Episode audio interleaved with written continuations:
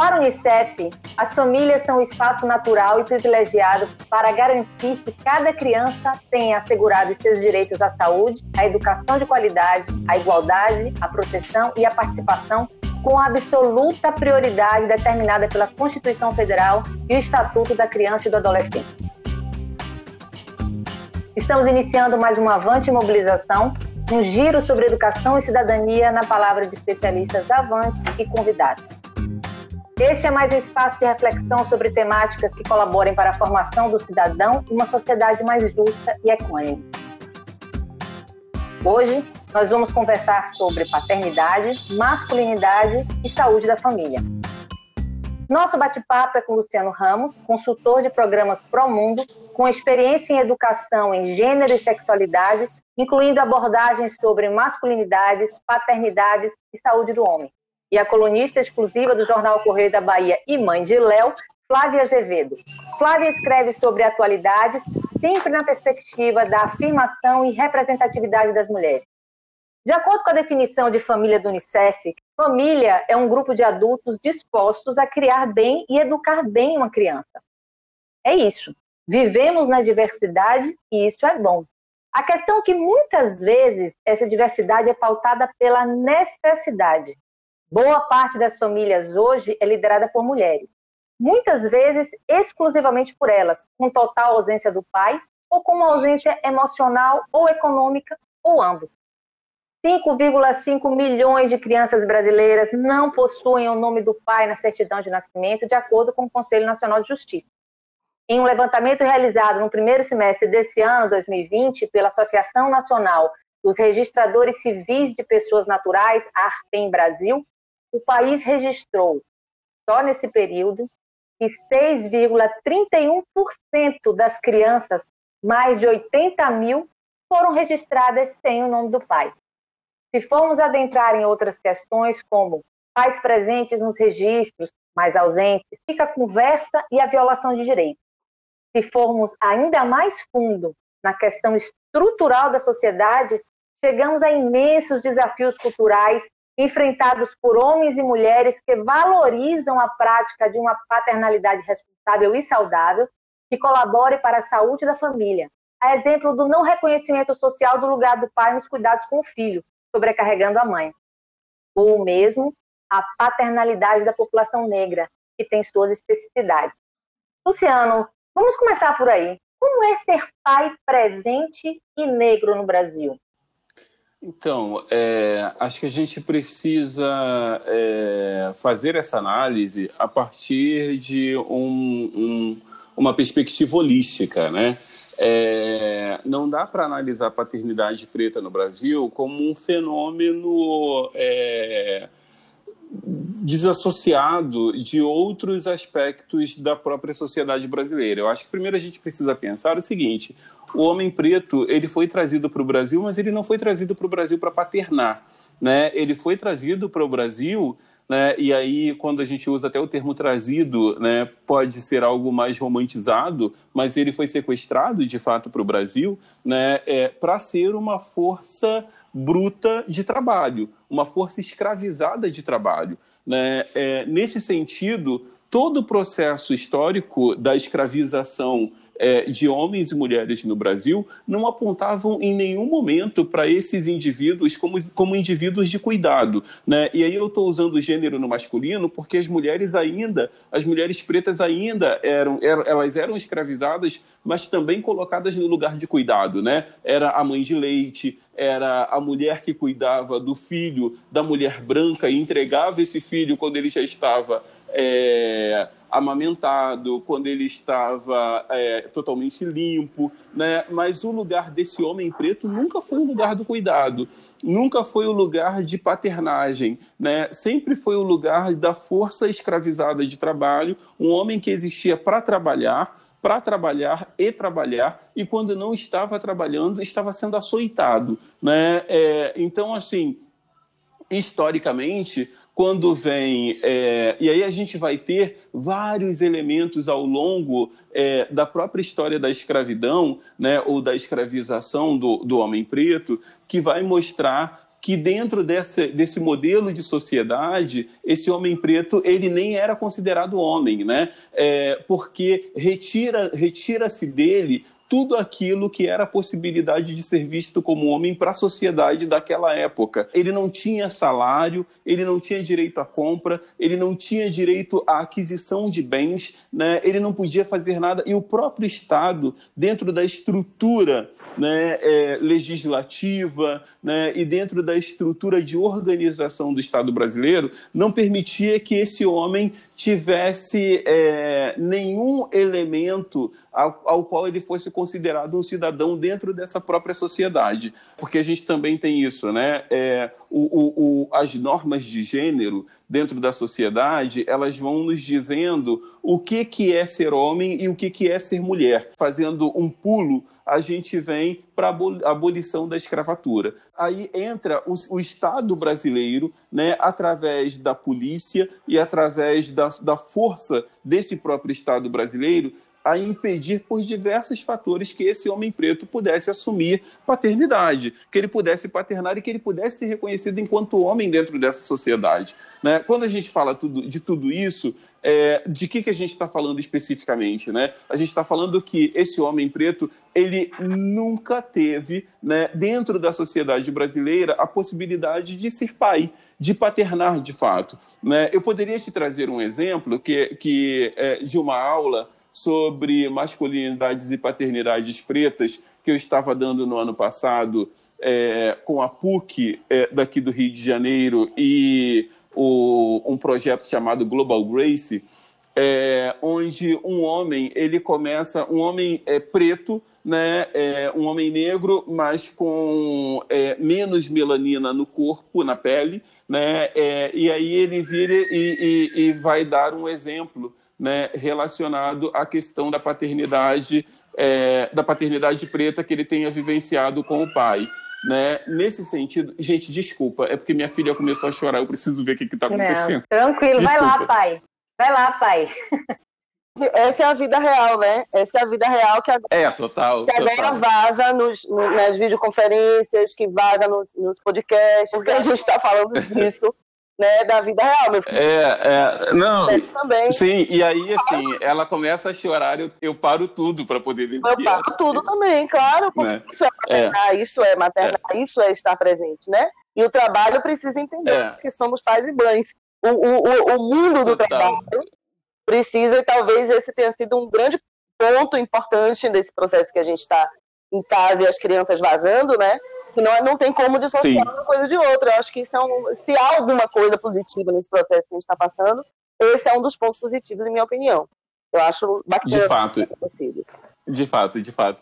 É, então, é, só, só voltando, né? É, o, esse homem que, que era um homem preto é, com menos é, melanina na pele, né? É, mas que pelo, pelo lugar de onde ele vem, que é a periferia, né? É, e na periferia eu concordo muito com a música Haiti é, do Caetano Veloso, né? Ou, ou, do Gilberto Gil e cantada pelo Caetano, é, e que ele ele vira e diz, né, que é, na periferia é, todo homem branco é é, é, quase preto, né? Porque é considerado como um homem preto ou mulato, que é considerado como um homem preto. E aí, claro, fazendo toda a distinção para o termo mulato, que a gente sabe o nível de, de, de racismo que existe nesse termo, né? É, mas estou parafraseando uma música.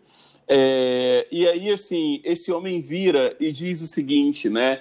É, eu fui criado pelo meu pai e pela minha mãe e eu quase, é, durante os meus primeiros 15 anos de vida, eu quase nunca saí com meu pai na rua da favela onde a gente morava. Né? É, e aí, quando eu estava às vésperas de fazer 15 anos, esse homem é, era um homem gay, né? É, que estava ali participando da aula. E aí ele vira e diz assim: às vésperas de fazer 15 anos, eu, o meu pai me perguntou o que eu queria de presente de aniversário. E aí eu queria que ele andasse comigo na rua da comunidade, queria que ele saísse comigo porque aquele era o meu desejo. E aí e, e eu achava que ele não saía comigo porque eu tinha uns trejeitos né, mais afeminado, é, esse era o termo que ele usava Né? E aí, é, quando eu chamei meu pai para conversar e disse que eu queria isso dele, ele vira e me diz que, que ele sentou comigo para me explicar por que, que, ele não saía comigo na rua da comunidade. E aí o pai vira para ele e diz assim: é, toda vez que eu entro ou que eu saio da comunidade, eu levo dura da polícia. Quase toda vez que muda é, a patrulha de polícia que está dentro da comunidade, eu levo dura da polícia porque eu sou um homem preto.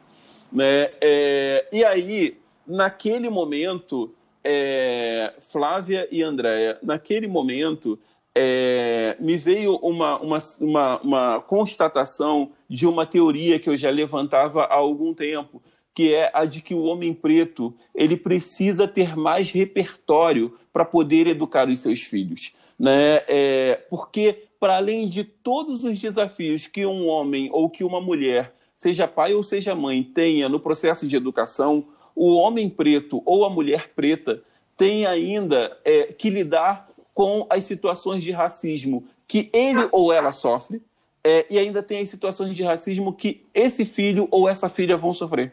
É, é então, assim, é, inúmeros elementos, e que muitas vezes esse homem preto, que já vem de uma estrutura é, de uma sociedade que tem o racismo estrutural, que dificulta esse homem o espaço no mercado de trabalho, que dificulta esse homem é, um espaço na carreira acadêmica, que dificulta esse homem vivenciar é, numa sociedade sendo visto como cidadão, e aí a gente ainda volta lá para o período da escravidão, né, ou da escravização do homem e da mulher preta, onde este ou esta não era visto como um cidadão dentro da sociedade, e que até hoje o homem preto ou a mulher preta não é visto como um cidadão ou uma cidadã dentro dessa sociedade, para além disso, se você é um homem preto periférico, né, se você é um homem preto pobre, você ainda tem estes outros elementos para poder trabalhar e lidar com isso frente aos seus filhos, o que vai fazer com que muitos homens pretos vivam nas ruas, o que vai fazer com que muitos homens pretos tenham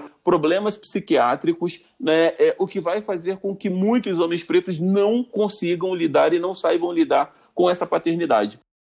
Mas tem um ponto que é importante trazer aqui nessa conversa, que é o seguinte: é, isso não é uma justificativa plena para o não exercício da paternidade. Muitos homens Perfeito. conseguem romper com tudo isso e, ao mesmo tempo, paternar. Né? É, então, assim, isso não é uma justificativa plena para o não exercício da paternidade. Porém, são elementos que contribuem para, sabe? É, e o conseguir paternar né? É, porque também tem um ponto importante de trazer aqui, que é o seguinte, né? É, uma vez está, eu estava numa live onde alguém dizia assim: sempre que nasce uma criança, nasce, sempre que nasce um bebê, nasce uma mãe, né? É, ou sempre que uma mulher engravida, nasce uma mãe, mas necessariamente nem sempre nasce um pai, né? E aí eu dizia assim, de fato, deveria ser igual, né? Ou, porque a gente também tem aí uma, uma é, uma inequidade de gênero, né? Porque a gente tem uma sociedade que diz que a mulher jamais pode abandonar um filho, mas a gente tem uma sociedade que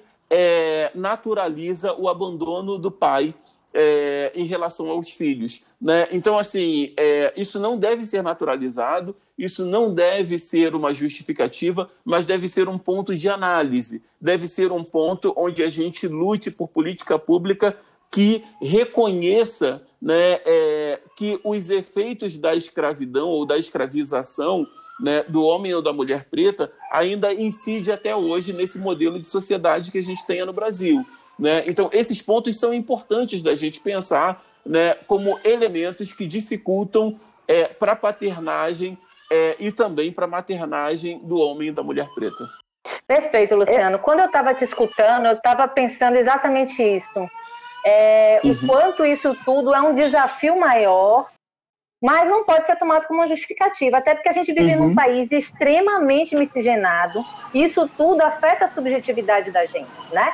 Então essa frase, por exemplo, que você utilizou, que quando nasce um bebê, é, nasce uma mãe, eu essa semana eu estava lendo é, justamente que não é bem assim. Quando nasce uhum. um bebê, começa a nascer uma mãe. Existe essa, essa, essa ideia no, no, consciente, inconsciente coletivo de que é de imediato. E muitos pais e muitos homens acreditam nisso, né? De uhum. que você é mãe, você sabe o que fazer, eu não sei, eu sou dispensável nesse momento. Olha aí, você com o bebê no colo. Você não Sim. é dispensável de jeito nenhum nesse momento.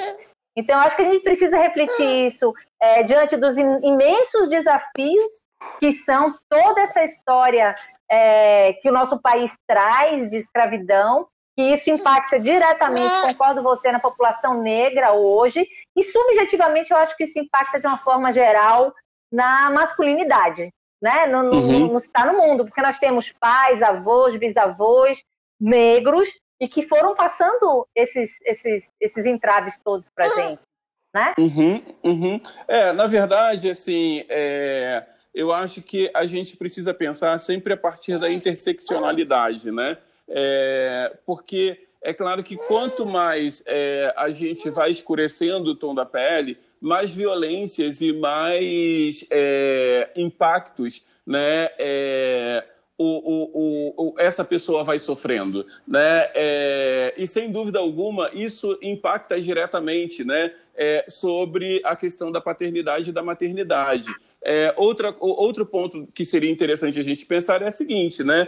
É, é, que quando a gente fala do sumiço paterno, por exemplo, em muitas situações, se a gente olha para a periferia, em muitas situações há o sumiço involuntário. O que, que seria esse sumiço involuntário? Né? Seria o genocídio da população preta. Né? Porque se a gente olhar para qual é a população que é mais afetada diretamente é, pelo, pelo Estado no que se refere à letalidade do Estado sobre uma população específica, a gente está falando da população preta. Né? E, e, na maioria, são homens pretos que são mortos pelo próprio Estado dentro das periferias. Né? Então, é, em muitas dessas situações, a gente está falando da ausência paterna é, involuntariamente, porque a gente tem um Estado é, que mata a população preta. Então, assim, tem, tem inúmeros elementos, tem vários elementos dentro disso, né? É, e aí eu volto ao ponto de, óbvio, a gente não vai é, radicalizar e generalizar as situações, porque é, cada situação precisa ser olhada com uma lupa, né? Mas é, a gente vai ter fenômenos que apontam aí para essa paternagem ou essa não paternagem. Eu considero, né, para essa questão do movimento da paternidade e da masculinidade, é um ponto que é importantíssimo a gente pensar, porque enquanto ali no início da década de 90 estava se começando a falar sobre masculinidade, estava se começando a falar sobre paternidade, né, é, enquanto movimentos é, do ah, pai, você precisa cuidar mais, ah, pai, você precisa, sabe, é, é, é, você precisa estar mais perto do seu filho, você precisa brincar mais com o seu filho. A gente tinha e a gente ainda tem uma grande parcela de homens pretos que saem às quatro da manhã e voltam às oito, nove da noite do trabalho, né? É, e com trabalhos pesados e, e, e trabalhos é, que, que, que, que demandam desses homens é, um esforço físico muito grande e que eles só conseguem muitas vezes chegar em casa à noite e dormir. E isso é, acaba sendo de domingo a domingo, ou de domingo a sábado, sabe? É, ou de segunda a sábado. Né? É, então, assim, a gente precisa pensar é, para que modelo de paz que a gente está falando e com que pais são esses que a gente quer dialogar. Né? É, e entender que não deveríamos jogar sobre as costas né, de alguns, é, é, de uma parte dos pais, a mesma é, expectativa que a gente tem para é, pais que não estão nesse lugar tão mais vulnerável, né? Mas entender também como é que esses homens que estão nesse trabalho mais braçal, mais forçado, etc., etc., conseguem paternar é, sem essa expectativa, que muitas vezes é uma, expectativa branca, né, é, é, uma expectativa de classe média e tudo mais. Sabe? Mas é que, desculpa, Luciano, mas é que sobre essas mães, né, é, é a essas mães também, é, também há esse trabalho, sabe? Também há esse lugar uhum. cansativo de domingo a domingo. E o que eu, o que, uhum. o que eu penso uhum. é que, assim, justo, dificilmente você vai encontrar uma família em que a cobrança dos cuidados com a prole, com a estrutura, ela seja, ela seja suave ou sequer aceitável. né? O que é aceitável. Uhum. Normalmente é muito trabalho, é muita responsabilidade, é muita cobrança. E o que eu discuto é assim: é óbvio que este homem está sobrecarregado, mas é claro que esta mulher também está sobrecarregada. E ela fica tanto mais sobrecarregada quando, quando o, so, o, o sobrecarregamento masculino ele é muito mais percebido do que o feminino sabe? Então, Isso eu percebo. Então, eu, eu, eu... É porque é, é assim, uhum, são, uhum. são jornadas imensas, é, é, fora de casa também temos, e, e são jornadas extremamente uhum. cansativas uhum. dentro de casa. E ainda há toda um peso, toda uma responsabilidade emocional da manutenção daquela família, que a gente sabe que também não é bem dividida. Então, é óbvio que o seu comentário uhum. sobre homens que têm essas jornadas cansativas, ele é altamente pertinente. Agora, eu só faço um paralelo de que nós também vivemos essas jornadas e que se há, talvez, então, o que falte seja a compreensão é, é, é, é, é de que é para todo mundo, de que é para os dois, entendeu? É, de que não é, só para um. É isso, é não isso. é só para um. Flávio, eu concordo em gênero, número e grau com o que você disse. É, o, o lugar para onde eu estou olhando agora é o lugar das masculinidades e das paternidades. Mas a gente pode sim ampliar esse debate sem dúvida alguma.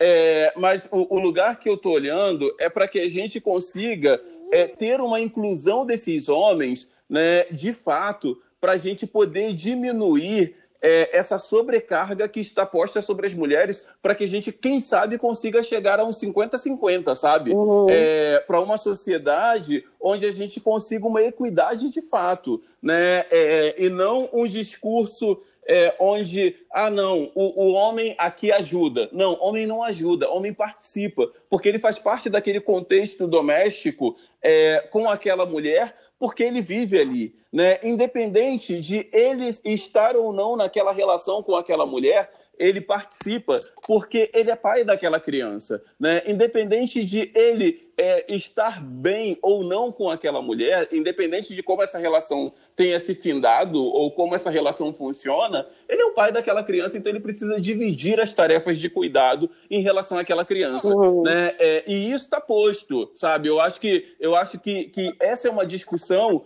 é, que a gente precisa partir dela. Agora, quando eu estou trazendo a questão do homem, né, é, é porque não dá para a gente fazer uma análise de paternidade preta e de paternidade branca do mesmo claro. lugar. Assim, assim como a paternidade, assim como a paternidade hétero e a paternidade homossexual ocupam lugares totalmente diferentes dentro da sociedade, né? Então assim, é por isso que não, não, a gente não pode é, fazer uma análise homogênea né, é, desses elementos e desses fenômenos. Precisam ser é, é análises é, que consigam olhar para cada elemento e, a partir de cada elemento, entender com toda a sua interseccionalidade, com todos os seus atravessamentos, como é que a gente consegue discutir cada temática a partir das suas é, a partir das suas características Eu queria, eu queria fazer um comentário, é, Luciano e André.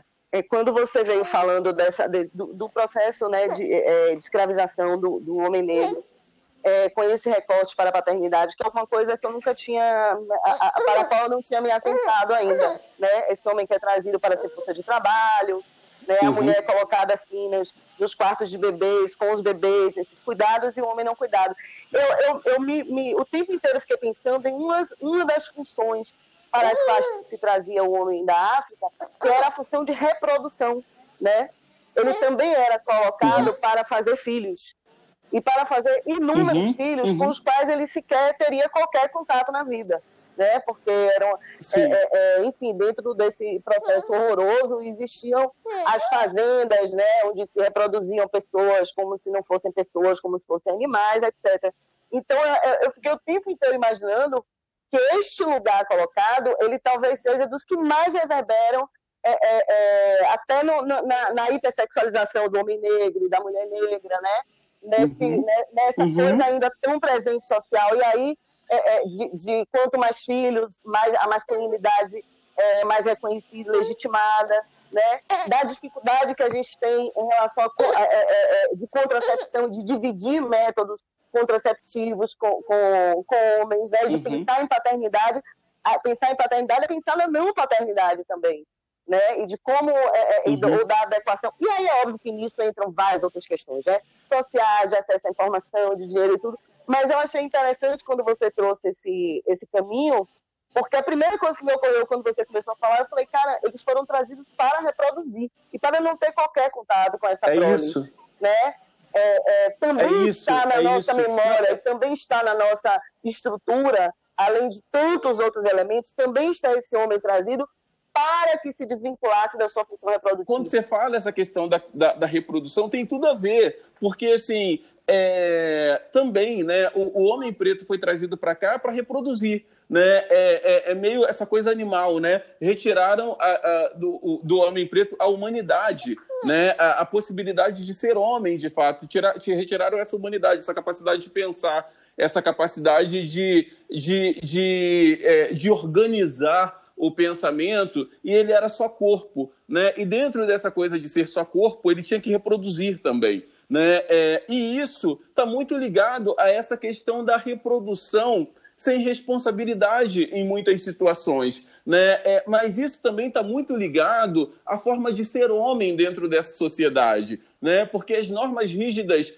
de, é, é as normas rígidas de gênero vai mostrar para a gente também que os meninos aprendem muito cedo que para você ser homem, você tem que ter muitas relações Sim. sexuais. Né? É, e que em muitas situações, para você ser homem, você tem que reproduzir, você tem que mostrar que você teve um filho, porque o filho é aquilo que atesta a tua sexualidade, né? É aquilo que atesta que você é homem de fato. E para isso você não precisa ter responsabilidade, Exatamente. né? É, então nesse sentido, nesse sentido, e aí independe de você ser um homem branco ou um homem preto, né? É, a masculinidade rígida, que é o que as pessoas chamam de machismo ou masculinidade tóxica, ela vai mostrar para a gente que os homens precisam ter algumas atitudes específicas para serem homens. E uma dessas, e, e, entre essas atitudes específicas não está ligado o fato de você é, é, de você cuidar de uma pelo criança. Contrário, pelo até contrário, isso o cuidado é, então, até porque o cuidado ele é do aspecto Exatamente. feminino né, ele é da mulher, ele não é do homem. Né? Nas normas rígidas de gênero, por exemplo, o, um menino não brinca de boneca. Né? Um menino não, não, não brinca de fazer comidinha. Né? E esse mesmo menino ele vai, vai crescendo e se torna um homem. Então, isso tudo acaba sendo o lugar da mulher. E o lugar do cuidado, ele acaba sendo o lugar da mulher. Né? Tanto que essa é, é dentro do, do que a gente vai fazendo de atividades com adolescentes e crianças, né? quando a gente começa a saber que, qual é o seu lugar dentro da casa? Né? O que, que você faz? O menino fica com todas as atividades externas. É ele que coloca o lixo para fora, é ele que é, varre o quintal, e a menina com todas as atividades internas, independente de ela ser mais jovem que menino, entendeu? Exatamente. Então, assim, quando a gente está pensando né, é, na causa, a gente precisa pensar nisso, que nós somos uma sociedade baseada é, no machismo. Nós somos uma sociedade baseada nas masculinidades rígidas e que isso tem efeito direto no momento em que esse homem se torna pai e que essa mulher se torna mãe. Sim, um lugar comum que precisa ser dito até para que qualquer pai ou qualquer mãe de qualquer recorte social possa refletir em cima disso, né? E quando a gente fala da saúde da família, e quando a gente fala de saúde da família, a gente imediatamente fala na saúde das crianças, né? Porque quando elas vêm ao mundo, elas mexem com aquilo que a gente acredita de nós mesmos. A gente começa a se questionar para se melhorar, para ser um exemplo, para criar, né? Para paternar, uhum. para maternar. Então, eu queria que a gente pensasse um pouco assim, os impactos na família dessa ausência, semi-ausência, ou mesmo dessa dificuldade de paternar é, e, consequentemente, de maternar também, porque fica mais difícil maternar quando a paternagem é, é ausente, os impactos uhum. na saúde dessa família. Né, para que a gente possa refletir e poder proporcionar reflexão sobre isso. E aí eu tenho um olhar que talvez não seja um olhar muito é, é, digerível, assim, especificamente em relação às crianças. Eu acho que, é, na maioria das vezes, o arranjo familiar ele não vai definir a saúde é, é, mental ou estrutural daquela, da, das crianças criadas ali. Tá? Eu acho que as famílias só com mulheres podem ser incríveis. Eu acho que as famílias, a, a família de, com casais héteros podem ser incríveis, com casais entre dois homens pode ser incrível também. Então, eu não vejo é, é, é a ausência da paternidade é, do exercício da paternidade, eu percebo muito mais que adoece por uma outra via. Adoece quem fica? Adoece a mulher sobrecarregada, sabe? Porque eu acho que nos mais das vezes essa mulher, uhum. ela se desdobra, ela se inventa, ela se refaz, ela consegue proporcionar uma existência é, é, é, é, tão, é tão difícil a gente falar consegue, não consegue, faz ou não faz, porque entram tantos elementos ali, né? Sociais, financeiros, econômicos. Uhum. Né? A gente está falando mais do, do, do, do, aspecto psicológico disso, né? A ausência do pai psicologicamente uhum. que seria, né? E a presença da, de, de outras pessoas. Claro que a gente sabe que em algumas situações o, o, o, pai que abandona é, cria uma situação caótica, financeira, e aí não tem saúde de jeito nenhum nesse lugar, né? e que é irresponsável, mas assim, é, é, emocionalmente, uhum. eu, eu, eu, percebo muitas possibilidades de família. E eu acho, de fato, é, que é possível essa, essa, a saúde daquele núcleo com essa ausência. Eu acho que a doença está em outro lugar, sabe? Eu acho que a doença fica no homem que uhum. se exime desse cuidado e que ele mesmo está num lugar horroroso e doente, né? Eu acho que há, obviamente, uhum. haverá no futuro resgates aí que as crianças possam querer fazer quando adultos ou não, mas eu acho que basicamente e o que me o que me incomoda porque eu acho que aí é uma questão de injustiça, sabe? De você pro, é, é, é, propor então uhum. ou, ou, ou, como é que se chama é, é, decretar decretar aspectos da existência dessa mulher que estavam pensadas completamente diferentes quando é, se imaginou que aquilo seria um trabalho dividido 50-50, sabe? De que, que seria esse uhum. Então você coloca uhum. essa mulher, sobretudo a mulher de baixa renda, né? Numa situação que é de pedinte uhum. para as pessoas, porque essa história de que precisamos de uma vila para cuidar de uma criança é linda em teoria, mas ela não, não acontece na prática, né? Então você você coloca essa uhum. mulher num lugar de uhum. pedinte uhum. para a tia, para a avó, para a vizinha. Uhum. Por favor, me ajude a cuidar deste filho, né? As mulheres que não têm estrutura, porque eu preciso que alguém uhum. olhe para eu ir ali limpar a casa de alguém e conseguir. Uhum. E aí você vai fazer isso, quem tem dinheiro paga creche, né? Quem tem, quem não tem, vai pedir. Uhum. Então, assim, eu acho que é, é uma, uma ausência que ela é perversa em muitos aspectos, né? E aí coloca essa mulher num lugar de pedinte, né? Mesmo, para todos. Olhem meus filhos, cuidem dos meus filhos. Então, eu acho que é perverso em muitos lugares, mas esse lugar, né, de onde, de onde essa a ausência masculina se coloca quando de uma relação que era é, é, de, heterossexual, de uma divisão de tarefas, né? E aí, e que de repente uma, uma separação uhum. vira um abandono, porque separação não precisa ser abandono, né? De, de, de, de nada. Você pode apenas uhum. não se relacionar emocionalmente com aquela pessoa, uhum. mas imagina, manter os projetos. Né? É um abandono de projeto e que, no mais das vezes, coloca as mulheres numa situação que, que, que é de muita, de muita, de muita vulnerabilidade, sabe? Em tudo, social, porque aí para, uhum, para uhum. namorar complica, para viajar complica, para ganhar dinheiro complica, para fazer seu mestrado, em qualquer nível social, isso vai colocar ela numa situação é, mais vulnerável do que ela estaria Sim. na divisão, sabe? E, e é, um, é, um, abandono que, que... E é abandono mesmo, essa palavra, porque, assim, as mulheres são historicamente abandonadas no, no, no, no pensar planejamento familiar, né? A gente que se entope de hormônio, quer dizer, eu uhum. nunca tomei uma, uma pílula, mas a maioria das mulheres com anticoncepcional, por exemplo, se responsabiliza sozinha pela contracepção, uhum pelo planejamento, porque a gente tem dificuldade de fazer com que homens usem preservativos, é o mínimo. Uma vez grávida, a gente tem dificuldade uhum. que o homem vá lá estudar, entender o que é uma gravidez e simplesmente decidir aí, vamos fazer parte em casa ou hospitalar. A maioria está sozinha nisso. Uma questão histórica de tudo que o Luciano falou, de tudo que você falou, a mulher foi forçada, né? A ir buscar novas posturas na vida diante dessa família, diante uhum. desses filhos, diante desse maternar ela foi é, obrigada a buscar novas soluções, né? Para poder se manter, manter a, a família, manter os filhos, para poder sobreviver economicamente, socialmente, emocionalmente. Eu eu tenho uma sensação, é, Luciano, né, de tudo isso que a gente está falando, que é como assim, chegou a hora do homem buscar essa solução também. Nós reconhecemos, eu acho que toda todas essas questões estruturais, esses desafios, essas dificuldades. mas o desejo de estar tá assim como você está agora, com um bebê no colo, isso parece ainda não ser forte o suficiente para a maioria dos homens para que eles busquem essas soluções para transformar essas situações. Essa é a sensação que eu tenho e foi isso que a fala de, de Flávia me remeteu. Eu, eu só queria terminar aqui, Débora, porque eu acho muito procedente, porque assim, acho que é uma, é, é uma, uma uhum. é, é, é, uma compreensão, é um olhar tão distante que sequer se percebe o prazer que é também criar um filho, sabe? É como se a gente só discutisse obrigações. Uhum, Meu filho tem nove anos, são os nove anos mais felizes da minha vida mesmo. Porque é incrível você criar uma pessoa. Você sabe uhum. disso que você é um pai presente.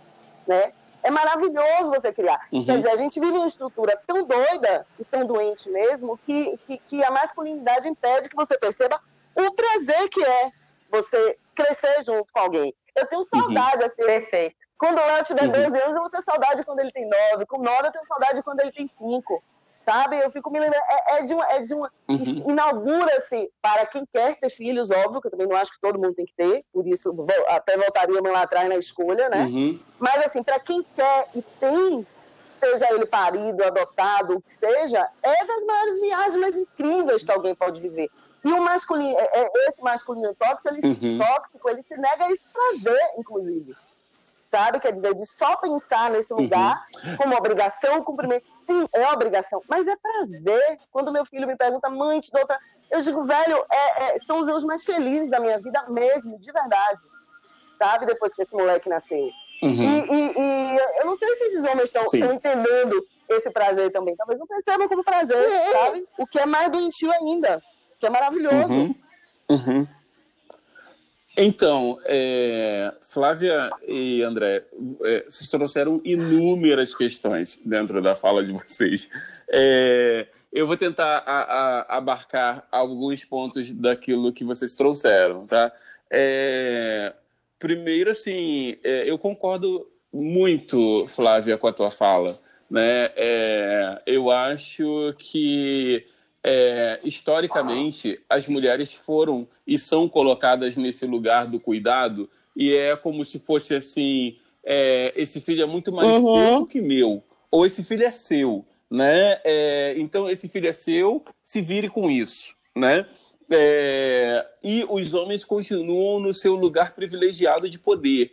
Isso também é um ponto importante da gente pensar, que é o seguinte: quando eu estou falando de masculinidade preta ou de paternidade preta, eu também não estou retirando o lugar é, de privilégio e de poder que essa paternidade, que essa masculinidade tem. Tá? Isso é importante trazer, porque é, mesmo a gente fazendo análise da interseccionalidade, a gente ainda vai ver que dentro dessa lógica, o homem preto ele está num lugar de poder sobre uma mulher preta, por exemplo, dentro da sociedade. Né? É, então eu queria só trazer isso, porque eu acho que isso é importante. É, dentro disso, uh, Flávia, é, naquilo que você foi trazendo, eu, eu, sou, eu sou extremamente contrário, é, e isso é sempre meio polêmico quando eu digo, mas eu sou sempre contrário à fala é, que parabeniza mulheres no Dia dos Pais, dizendo essa mulher é um. Eu também não gosto. Não, eu também não, não gosto, não. Ser.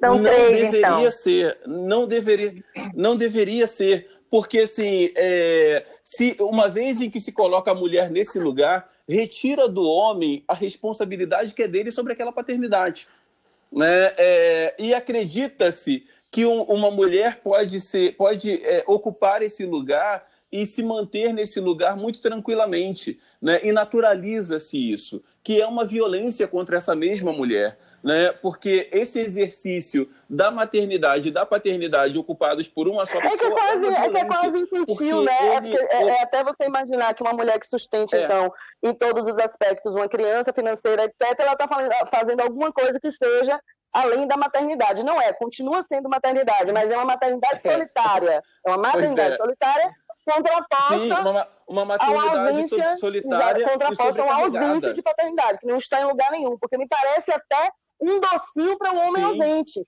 É tipo assim, você não está, mas não Sim. tem problema, porque a mãe consegue ser você. Não, a mãe não vai conseguir ser você. A mãe vai crescer, vai Sim. ocupar outro espaço, mas continua sendo a maternidade, né? Eu acho infantil, inclusive, essa brincadeira.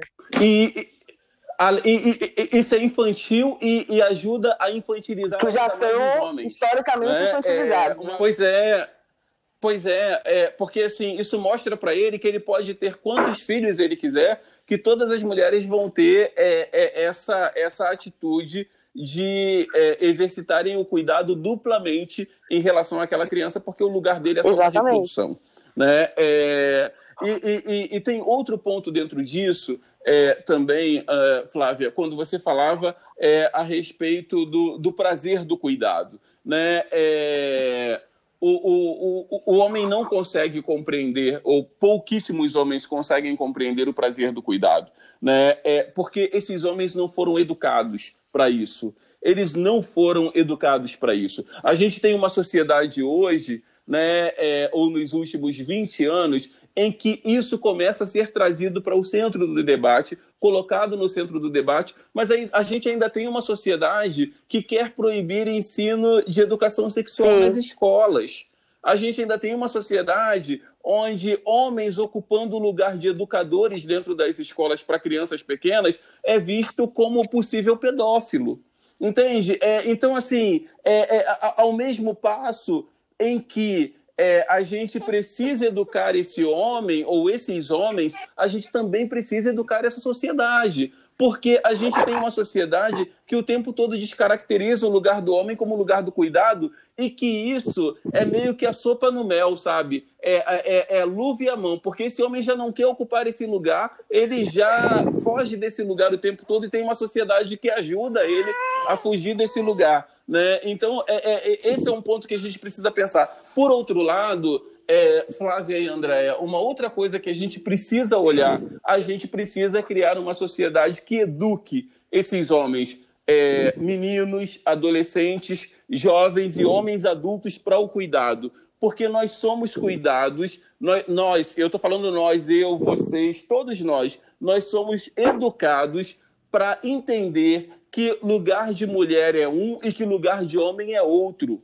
que lugar de mulher é o lugar do cuidado, é dentro de casa. É, e se ela não tiver um, um, um, um parceiro que olhe para a equidade, que ela vai ter que se virar com tudo. Né? É, e que o lugar do homem é o lugar externo. Né? É, e que o lugar do homem é esse lugar é, daquele que coleciona o máximo possível de parceiras, é o lugar daquele que precisa o tempo todo reforçar uma masculinidade violenta e extrema, né? É, de que é, o, o, o, todo, todo o processo de planejamento é, de, de, e, cuidado com a reprodução precisa ficar por conta da mulher. Né, é, planejamento familiar precisa ser uma coisa da mulher e que o homem não ocupe esse lugar. A gente é educado dessa forma. Né? E a gente é educado dessa forma porque a gente é educado dentro de uma sociedade machista, homens e mulheres. Né? Então, o processo para a gente começar a ver mudança dentro dessa sociedade é num processo de educação desses homens, transformando esses homens em aliados para equidade de gênero. E esse caminho, ele é um caminho mais lento, mas eu já começo a ver alguns resultados disso. Né? É, eu trabalho com o Promundo há três anos né, com o tema de ressignificação de masculinidades, com o tema de equidade de gênero, e eu começo a perceber, eu vejo ao final das oficinas homens que começam a dar relatos de que é, estão participando mais da vida doméstica, homens que estão.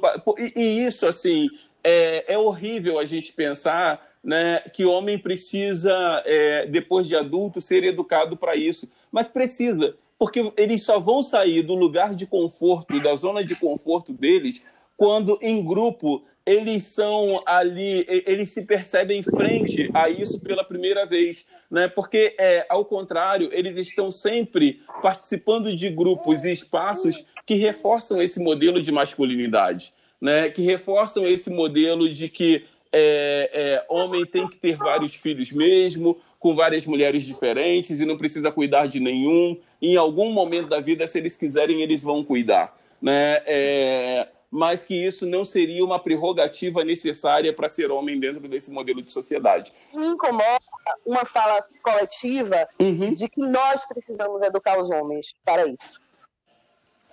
Então, é, de novo, uhum. Uhum. De você fato, de fato, né? de eu fato, não escutei eu não hora nenhuma não, você tá? trazer isso. Eu só falei porque como eu, eu não escutei 30 segundos, é. Mas tem um uhum, fundamento, uhum. aí eu peço aí, tem um fundamento, o seu tem, pensamento, Flávia, porque nós também temos que reconhecer que na sociedade, do jeito que ela ainda está, esse ainda é muito importante, são as mulheres que educam os homens. Eu tenho dois filhos homens, eu cuido deles sozinha, eu vivencio muitas das situações que vocês falaram aí, é, em alguns aspectos um pouco mais intensamente, um pouco mais agravado, porque eu tenho um filho especial, né? Então, é, existe uma ausência aqui, mas eu estou o tempo inteiro colocando meus dois filhos, independente da diferença de idade, é. independente da diferença cognitiva, um mas cuidando isso, do outro. Mas isso é educar filho, não é, não é esse o ponto. É educar filhos, temos que educar os filhos, tanto os homens para participar mais, quanto as filhas, meninas, para uhum. que não assumam esse lugar sozinhas. Isso é uma coisa, isso é educação de filho. O ponto que eu queria trazer, que é um ponto muito comum, que é assim, é, tem que deixar o pai ser pai. Eu nunca precisei que ninguém me deixasse ser mãe. Entendeu? É como se a gente ainda estivesse tratando como café com leite. Sabe Entendo. café com leite na brincadeirinha? Tipo assim, poxa, mas não atrapalha o pai de ser pai. Deixa ele é, é, dar banho na água a 200 graus Celsius na criança. Ou deixa, entendeu? Deixa cometer Deixa erros, né? porque é mais importante que ele aprenda do que o bem-estar da criança. Eu, eu já escutei isso com o Léo pequeno. Porque eu fui estudar para ser mãe. Eu fui estudar para ser mãe. Quando eu estava grávida, uhum. eu queria muito ter um filho. E fui estudar. Eu fui estudar. Então eu sabia o que eu tinha que fazer quando eu tinha um bebê em casa. Só que só eu estudei. E uma uhum, coisa que me uhum. incomoda uhum. muito é esse discurso. As mulheres que não uhum. deixam que os pais sejam pais. Eu nunca precisei que ninguém me autorizasse a ser mãe. Desculpe. Ninguém precisou me autorizar a ser mãe. Eu acho importante tocar nesse ponto mesmo, porque eu acho que se, existe sim uma necessidade de reeducação, de repensar e tal, né? Existe, isso é um compromisso coletivo entre gêneros, que esse compromisso uhum. precisa ser social, sim.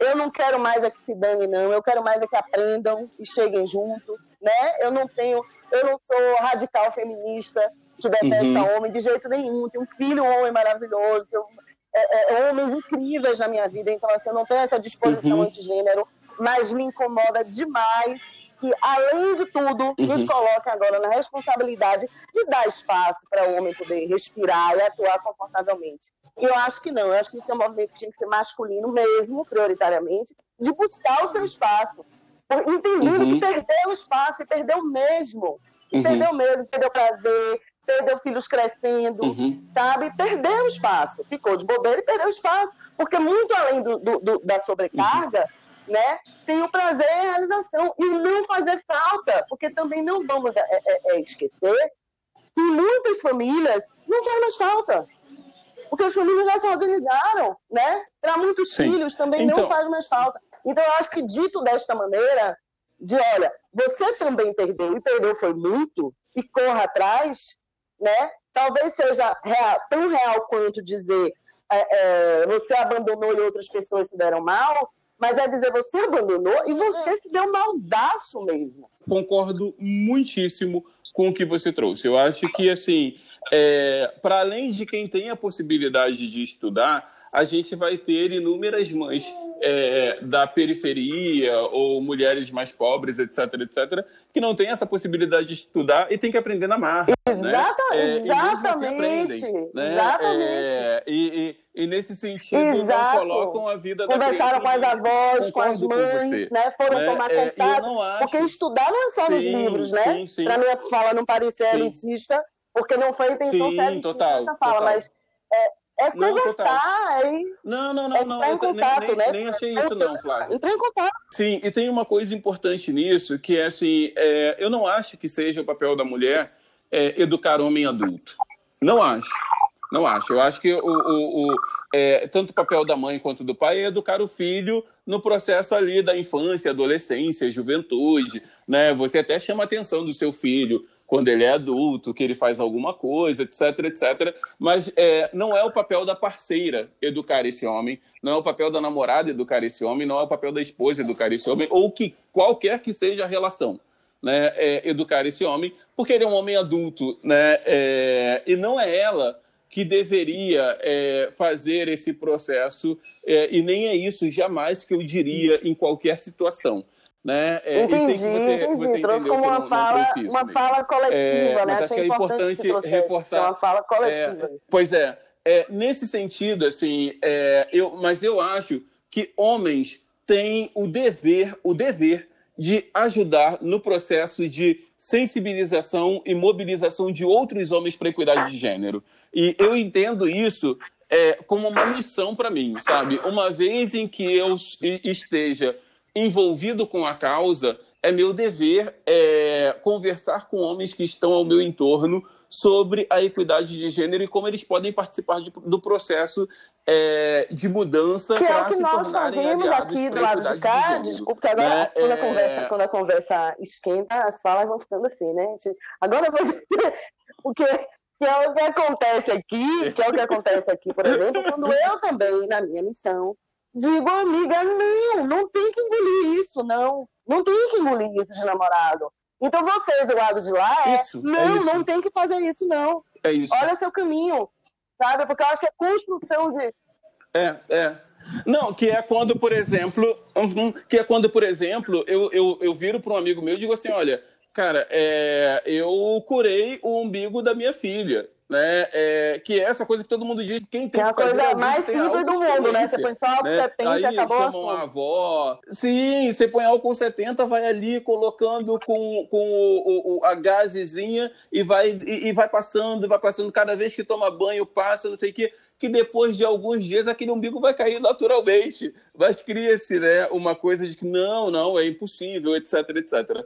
É, então, assim, é, só que o, o, o, o, papel é sempre de dizer para o outro assim, cara, é, se você não sair desse lugar, é, você vai perder oportunidades incríveis na relação que você pode ter com a sua filha. E com sua mulher, filho. quando é o Se caso você não sair desse hétero, lugar, você vai. Né? Sim, então é, era, era essa fala, era, era essa fala, era essa fala posterior agora, sabe? Se você não sair desse lugar, você vai perder possibilidades incríveis que você pode viver com a sua parceira, né? Se você está numa relação heterossexual, né? É, então assim. É, é, de mostrar para ele o quanto esse modelo de masculinidade que a gente tem ele impede para que os homens consigam exercer relações saudáveis e relações incríveis com as pessoas que estão no entorno dele. Né? É, é que o quanto esse modelo de masculinidade que a gente tem, é, ele oprime né, as nossas parceiras, ele oprime é, os filhos que a gente tem. E aí eu volto para o ponto anterior, André, que você tinha trazido na sua outra fala, que é o quanto esse modelo de masculinidade ele dificulta para que a gente estabeleça relações saudáveis, inclusive com os nossos filhos, e que é, exatamente, eu concordo com o que você trouxe. A gente pode criar filhos incríveis e ter famílias incríveis com a ausência desse pai. Sim, pode. Mas a gente também pode ter famílias ainda mais incríveis, é, crianças mais incríveis ainda, sabendo que quando precisarem poderão contar com os pais, tais quais contam com as mães, Sim. independente de estar ou não naquela relação. Eu, é, eu é, reforço, pego esse gancho aí, Luciano. Quando, quando eu pego esse gancho aí rapidinho, uhum. para quando você diz assim que a, abrir a possibilidade de ter relações incríveis com as suas parceiras, pegando o gancho que você acabou de falar, abrir possibilidades incríveis uhum. de você ter uma boa relação com a mãe de seus filhos, independente de ser sua parceira ou não. Sim, sim, é isso mesmo, é isso mesmo, porque assim, é, e uma vez em que essa criança perceba que essa relação é uma relação saudável, ela se sente bem naquele ambiente, independente do pai estar ou não com aquela mãe. Né? É, porque ela sabe que existe ali uma parceria, existe uma relação saudável, né? É, e não existe violência dentro daquele, é, daquele é, ambiente de relação entre aquelas duas pessoas. Né? É, e aí, assim, é claro que uma criança pode sobreviver muito bem sem o pai. É claro que uma, que, que, que uma família pode sobreviver muito bem sem a presença paterna, sem dúvida alguma. Mas se existe uma mínima relação, né? se existe uma relação de paternidade é, e filho ou filha, né? e se essa relação é saudável, a tendência dessa criança né, se tornar um adolescente é, que consiga se desenvolver em todas as suas potencialidades ainda melhor, podendo contar com aquela figura que não é uma figura que não deveria ser uma figura periférica na vida dela, é ainda melhor, né? E aí a gente está falando é, de um aspecto do seguinte: é, existem é, as famílias é, homoafetivas, existem as famílias hetero.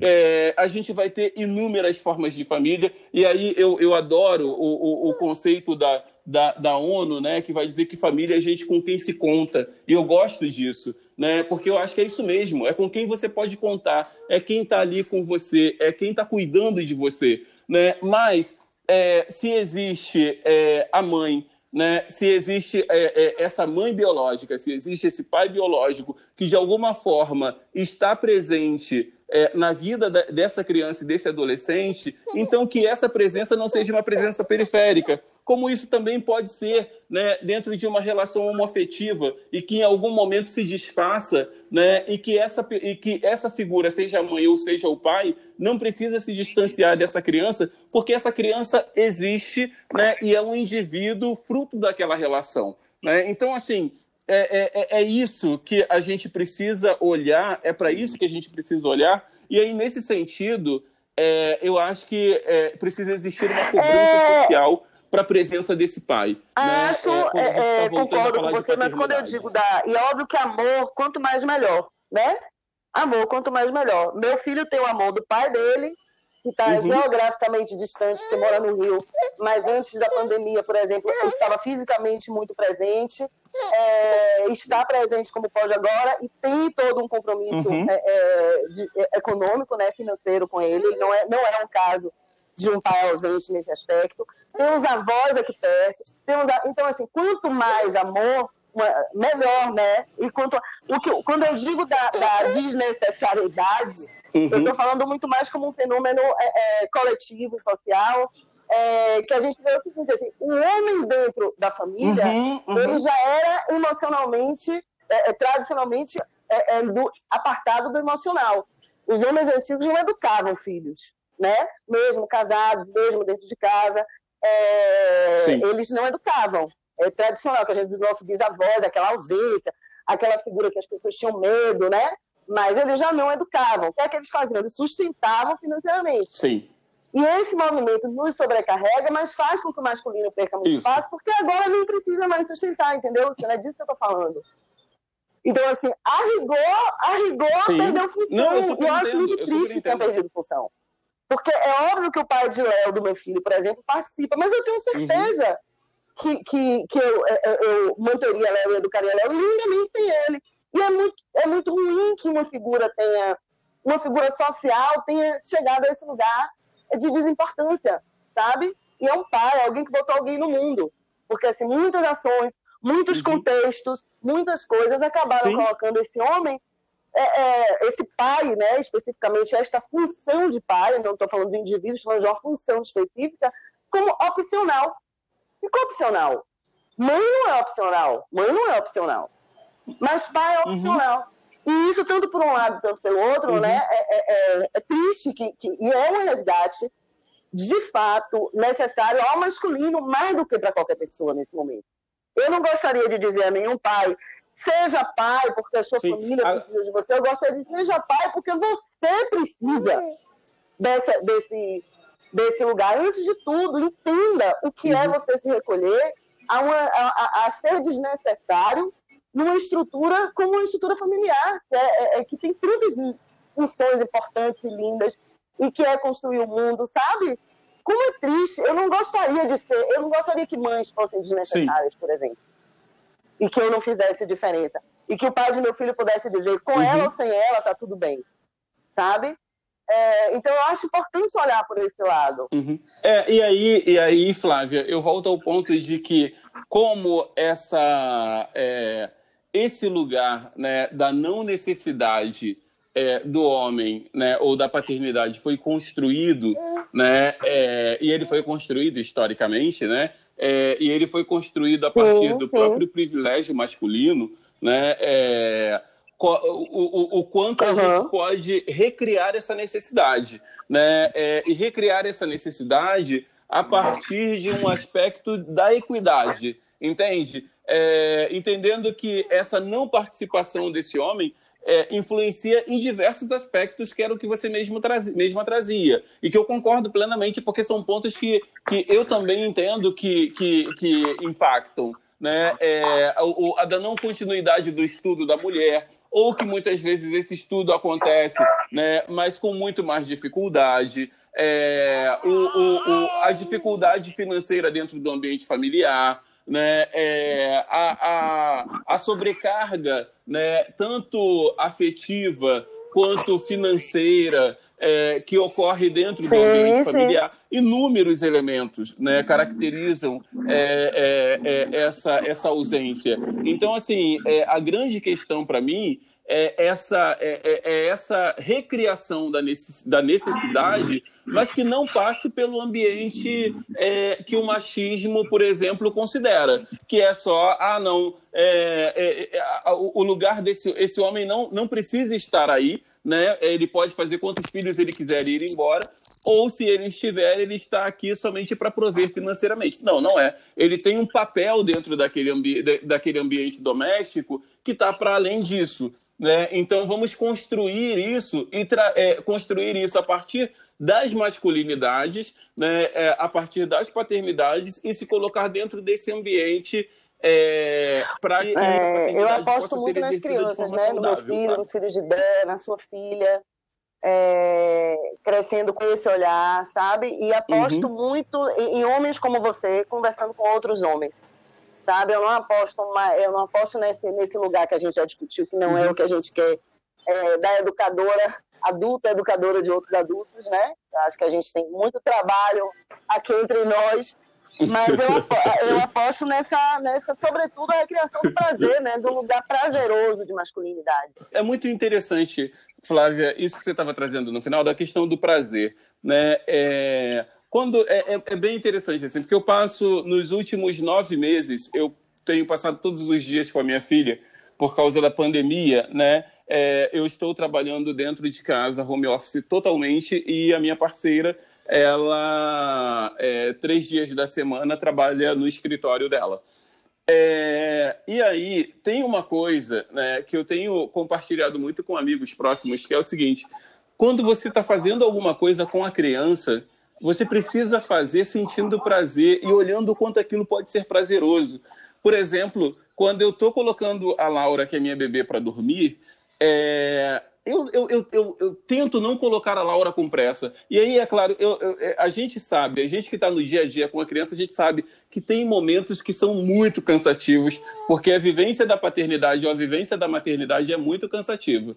Né? É, mas é, quando é, a gente, quando a gente está fazendo isso, né, quando eu estou fazendo alguma coisa com a Laura, eu olho para aquilo e penso quanto aquilo pode estar tá sendo prazeroso também, tanto para mim quanto para ela. Porque quando eu começo a fazer isso, eu não tenho pressa, é no tempo dela. Porque realmente, quando a gente começa a. Você, vocês que já tiveram bebês sabem disso, que o nosso tempo muda, porque Exatamente. não é mais o nosso tempo, é o tempo do bebê. Né? É, e aí as coisas elas começam a ter outro lugar, sabe? É, a terem outro lugar, a funcionarem de outra forma. Né? É, então, assim, nesse sentido, é, o, o, meu desejo é muito mesmo para que os homens consigam perceber esse prazer da paternidade, o quanto isso pode ser bom e o quanto isso pode funcionar bem. Então, Flavinha é. e Luciano, vejam bem, muita conversa, muito assunto e a gente já passou de uma hora de bate-papo, um bate-papo maravilhoso, importantíssimo, e foram trazidos pontos assim que normalmente a gente não para para refletir no dia a dia, né? Mas que a gente precisa uhum. ser lembrado a todo instante, por mais que, que para alguns soe como lugar comum, porque não é, não é, né? As coisas precisam ser ditas, precisam ser refletidas, para que elas possam vir a mudar a partir da educação, mudando toda uma cultura que a gente sabe que não é fácil. Né? Então, assim, a gente pode uhum. marcar um outro bate-papo, porque eu acho que ainda tem muito plano para manga. Eu queria muito agradecer a presença de vocês aqui e a permissão de vocês para a gente entrar em suas casas, né? Porque nesse momento de pandemia, quando a gente conversa assim, a gente entra né, na vida, no ritmo cotidiano, nos sons da vida da pessoa. Então, queria super agradecer isso a vocês também. E aí, assim, eu tô sempre por aqui né? É, e a Laura também acabou de dizer isso agora. É, eu estou sempre por aqui e disponível para a gente bater esses papos, porque eu acho que eles são importantes e pensar processos metodológicos, sabe? Porque eu acho que é isso também. Né? É um processo metodológico de mudança, é um processo pedagógico e metodológico de mudança, é, porque eu acho que é assim que os homens começam a ouvir mais outros homens a ouvirem mais outras falas e aí a gente conseguirá. Oh, que bom! Eu, um abraço. Eu agradeço é, muito, eu adorei o papo, adorei conhecer você, Luciano, adorei conhecer Laura, os barulhinhos lindos dela. O meu, o meu não faz mais esses barulhinhos assim, porque ele já tem nove anos, e, é, e, é, e é um barulho, são barulhinhos gostosos, né? Esse ensaio de fala, o, o, é tão gostoso, é, é, é um tempo corridão uhum. mesmo quando a gente tem neném mas é um tempo também de paz, de prazer, realmente de, de ter esse tempo, que é o tempo deles. Eu me sentia realmente em outro, em outro universo, né? Você vai para um outro lugar, você vai para para Bebelândia, Bebelândia é corrida, tem suas questões, tem muitas surpresas, Sim. mas também tem uma paz enorme. É, aposto mesmo por essa descoberta do prazer é, do masculino, né, da paternidade, é, é, até porque, e, e aí do lado de cá, porque a gente ainda fala do lado de lá e do lado de cá, gostaria muito de um dia que a gente não precisasse, né, falar dos gêneros como, como lados opostos de questões que são tão, tão importantes para, para todos, né? Acho triste mesmo que a gente ainda se, precise se colocar, porque são demandas e questões muito diversas para o feminino e para o masculino. É, é, também na questão da paternidade e maternidade. Mas, enfim, torcendo por esse dia, porque eu acho que esse dia da descoberta do prazer da paternidade vai também significar o prazer da, da maternidade, que a gente talvez fique menos estressado para poder também curtir um pouco mais, sabe? Perfeito. Curtir, inclusive, os maridos Perfeito, quando cara. estão maridos, os namorados quando estão namorados. Porque se tem um segredo que eu preciso contar sempre aos homens que não sabem uhum. disso, mas eu acho que você é um dos que sabem, é que, por exemplo, aquela baixa de libido do puerpério, o nome daquilo é cansaço. Aquilo não é amor, aquilo é cansaço. Por exemplo, sabe? Uhum. Depois de você passar a noite inteira acordada e dando conta de um monte de coisa, uhum. não dá para apertar um botão e virar, e virar namorada, né? E quando os dois dividem, Sim. de repente, uma vez a cada 15 dias, uma vez por semana, Sim dê para todo mundo, dê para todo mundo se curtir, ficar mais feliz. E os nenéns também com pais e mães assim, mais sorridentes, né, de manhã, por exemplo. Pode ser que dê certo. Gente, é perfeito. Quero agradecer, quero dizer que no dia que a gente conseguir esse equilíbrio, que a gente não tiver que falar mais de lá nem de cá, Flávia, talvez a gente se reúna para falar de um lugar só, que é o lugar da família, seja ela com que configuração for, né? Mas Perfeito. Obrigado. Marquemos outros momentos. Será um prazer. Mas agora, Laura, licença, é refletir. Caso você queira contribuir com o nosso podcast, Sim. com a construção desse e de outros diálogos, envie sua sugestão para o e-mail avante.org.br e venha dar esse giro com a gente. Até breve. Laura ainda não escreve, mas pode pedir para o Luciano mandar sua sugestão por e-mail. Obrigada. Obrigada, gente. Tchau, tchau.